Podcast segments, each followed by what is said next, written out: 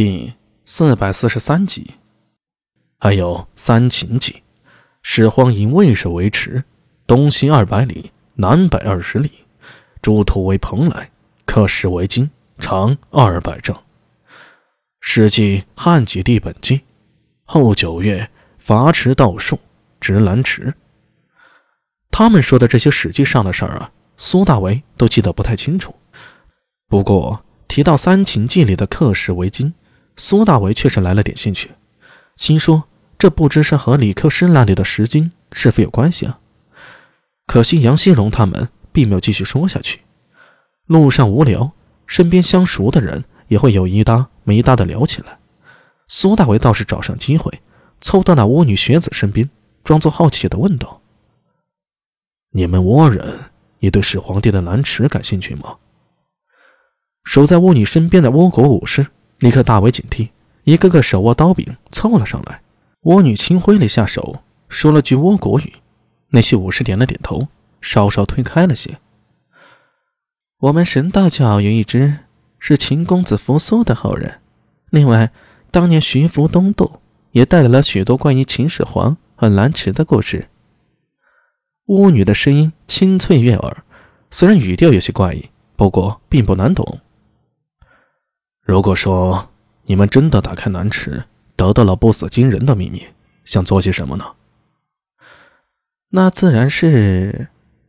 学子的话说到一半，忽然停住了，而苏大为突然感觉到背后被人用力一掌拍中肩膀，紧接着，buff 二府主马上风那带着鼠枪的声音响起：“三府主，你的话太多了。”苏大为回头。恶狠狠地瞪了一眼马上风，感觉这个略有些秃头的中年汉子如此可恶。虽然名字里有“无为”两个字，但默默无为不是苏大伟的性格。现在队伍里不方便传递消息，却可以多打探一下情报，或许能从中取利呢。新罗的金法敏、百济的邓健，此前都打过交道，而且警惕心较重，苏大为自然不好贴上去。刚好是蔡芒。有个好色的人设，正好可以利用起来，看看能不能从这倭国神教道的巫女下手，问出点有用的东西来。谁知才刚开始，这马上风就过来搅局了，实在惹人讨厌。孙九娘在一旁掩嘴轻笑道：“ 二府主，三府主竟然有追美之心，你何必去打扰人家的好事呢？”呃哦，马上风一愣，回过神来。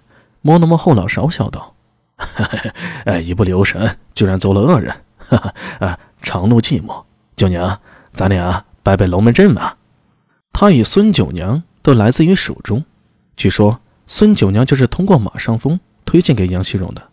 照这么看，两人应该交情不错。等孙九娘把马上风拉到一边时，卧女学子才继续说道：“我们神道教现在受到的压力很大。”如果能得到南池中的秘密，自然是充实本教的实力，当然也会履行与杨府主的约定。压力。苏大为眯了下眼睛，心想：这倭国远在海外，以现在的造船水平，很难运大军过去，可以说是地理环境是得天独厚的。直到后世元朝几度想征日本，都以失败告终。而这个时候的倭国有什么压力呢？佛教。蜗女一双透在纱巾外的眼睛分外明亮，就算在黑夜里，依旧是灿烂如新。她一字一顿地说道：“